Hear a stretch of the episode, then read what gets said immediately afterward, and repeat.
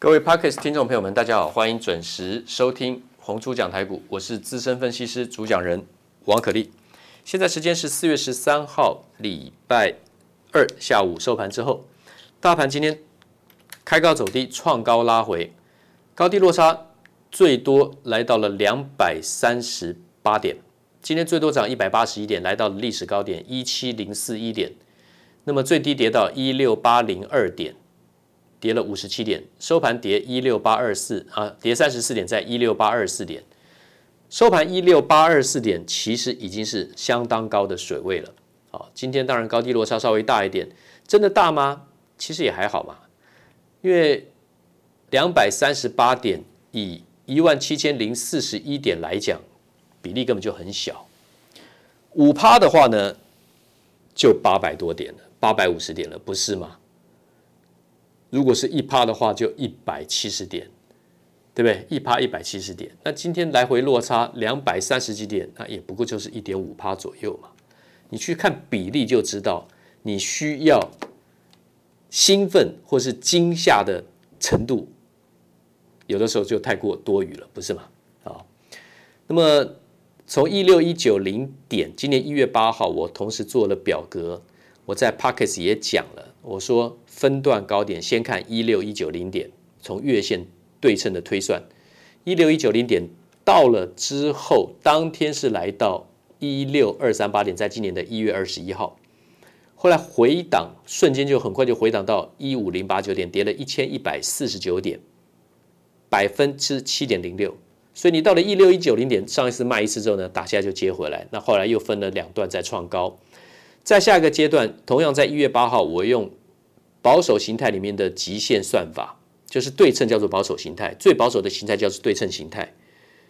为什么保守是要对称？对称，因为通常强势的多头不会是只有对称，后面第三波会大于等于第一波，通常会大于第一波。也就是说，如果第一波假如说涨十五趴，那后面那个第三波可能应该涨个十七、十八、十九、二十趴，甚至三十趴，再翻更一大一倍都有可能。所以第一波涨十五趴，后面再一个对称再涨十五趴是合理的推算，那叫做对称。好，那么极限对称就是保守形态里面的极限对称呢，是八五二三到一万两千五百点，一万两千五百点再上去一个等幅，八五二三到一万两千五百点的这个等幅推算，会来到一八三三二点，这我从一月八号就已经设定了。那今天最高是一七零四一点啊，一八三三二点，大概有一千三百点啊，还有一千三百点。一千三百点，其实也没多少了。距离距离今天收盘一六八二四点来讲，大家一听也知道，已经不到十百分之十了。那我认为保守估计的这个点位，我会我觉得会来啊。这个是在 Pockets 部分，我跟各位回顾一下大盘的部分。那么碳化矽跟氮化钾是你还有电动车是一定要未来布局的主流。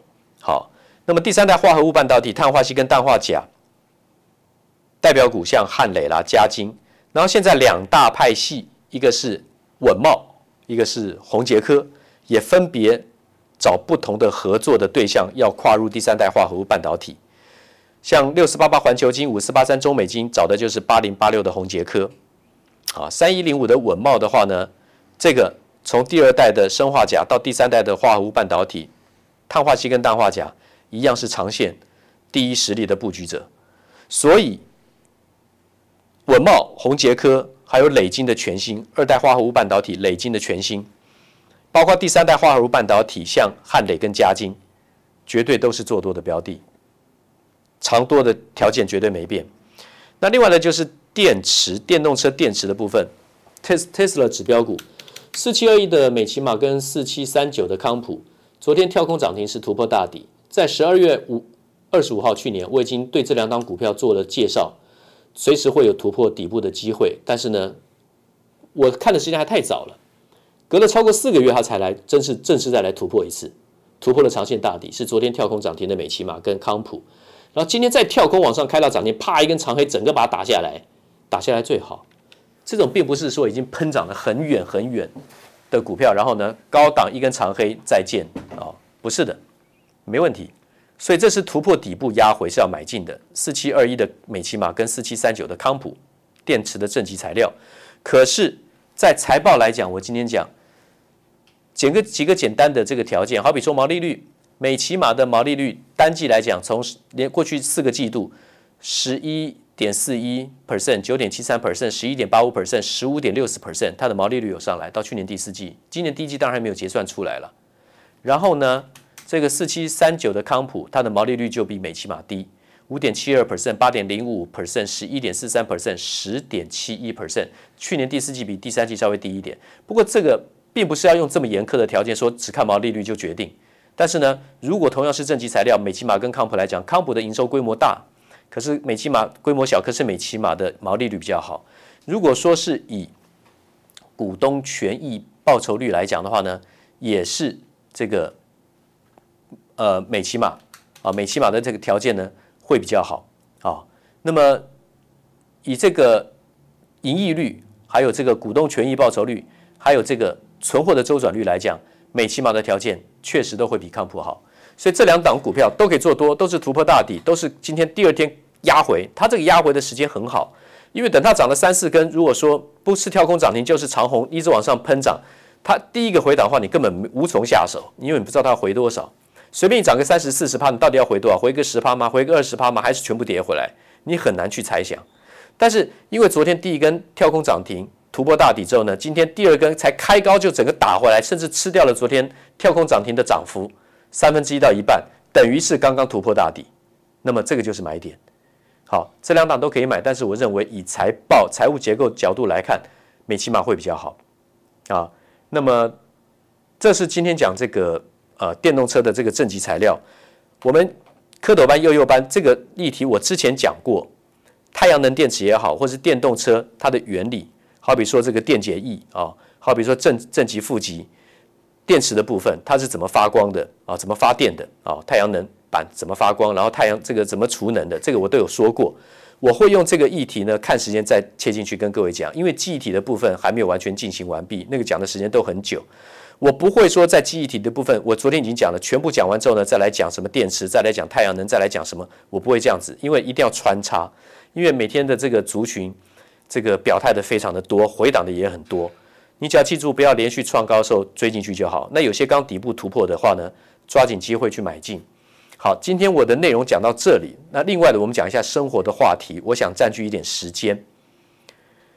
这次这个泰鲁阁在清水隧道这样子发生的这种撞撞这个落轨的工程车的惨剧，五十条人命就这样子没有了。你找再多人救责，都已经挽回不了这些无辜的生命，还有这些破碎的家庭，受苦受难受灾、倒霉冤屈，何止是画面上看到的这些情况？这个议题到现在第十三天，我相信讨论很多，新闻也是连续追踪报告。现在最主要是在就责，还有在讨论怎么样去提升这个铁路的这个安全。其实不是只有铁路安全。我们日常生活其实暴露在很多的风险当中，这是我今天要占据一点时间跟我们的听众做的说明。当然，我的会员也在听。我是从十几年前，可以说二十年前，我就已经习惯。当我在路上，不管是骑摩托车、骑脚踏车、开车，我很注意的是左右前方一点比较远的状况。哦，不是说我眼前不看，我眼前当然看。可是我不会把眼前只埋在眼前你看到的三五公尺的可见范围之内，因为你这样应付不了很多突发的状况。李义祥的这个行为，在第一时间他没有用一一九或一一零通报，赶快紧急电话去通知铁路停这个铁这个我们的火车停驶，错失了第一个可能可以救全车命的这个机会，在于他自私心态还有观念不足。造成了这么大的伤害，难道比李义祥更恶劣的人台湾没有吗？太多了，不顾别人安全的人太多了，所以我们走在路上是暴露在风险当中的。曾几何时，我曾经记得新闻里面有，在台北火车站附近，居然有大楼上面健身房有人因为心情情绪不佳，精神有点不不不太，好像有点状况。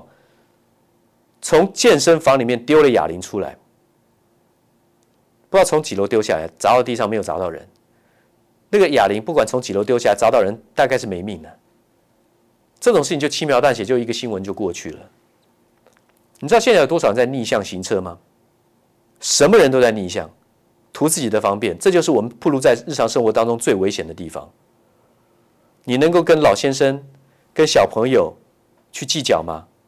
跟弱势的这个回收的、回收这个资资源回收的这些清洁工作者去计较吗？好像不行，是不是？可是他们也都是图自己的方便，动不动就逆向骑车啊，动不动就逆向开车啊，动不动动不动就逆向推这个三轮车啊。你们去注意看他们的眼神，似乎都一副理所当然，毫不在意。周遭环境是怎么样跟他对立的？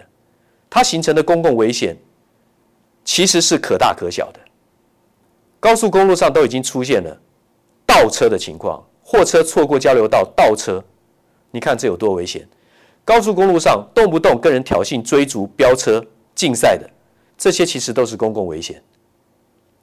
我们可以管好自己，可是管不了别人违规或是缺德，但是要特别。提高警觉，不要再把在马路上你的行进方式当做绝对安全的一种考量，当做习惯，甚至过马路的时候低头滑手机。还有很多人在过马路之前，习惯性的会往前站个两步，好像距离对面比较要过的马路的对面距离比较近一点，好像他比较急。其实行人只要往前多一步、多两步，刚好是在右转车的怎么样车道上。常常就有那种很尴尬的情况出现，互相瞪、互相互相咒骂，其实是行人不对，因为你就乖乖的站在马路内侧不就好了吗？行人道上不就好了吗？逆向的更不用讲了。今天如果有任何资源回收的阿贝、阿木、阿嬷，如果你去指责他为什么要逆向的时候，你觉得路人难道真的都会？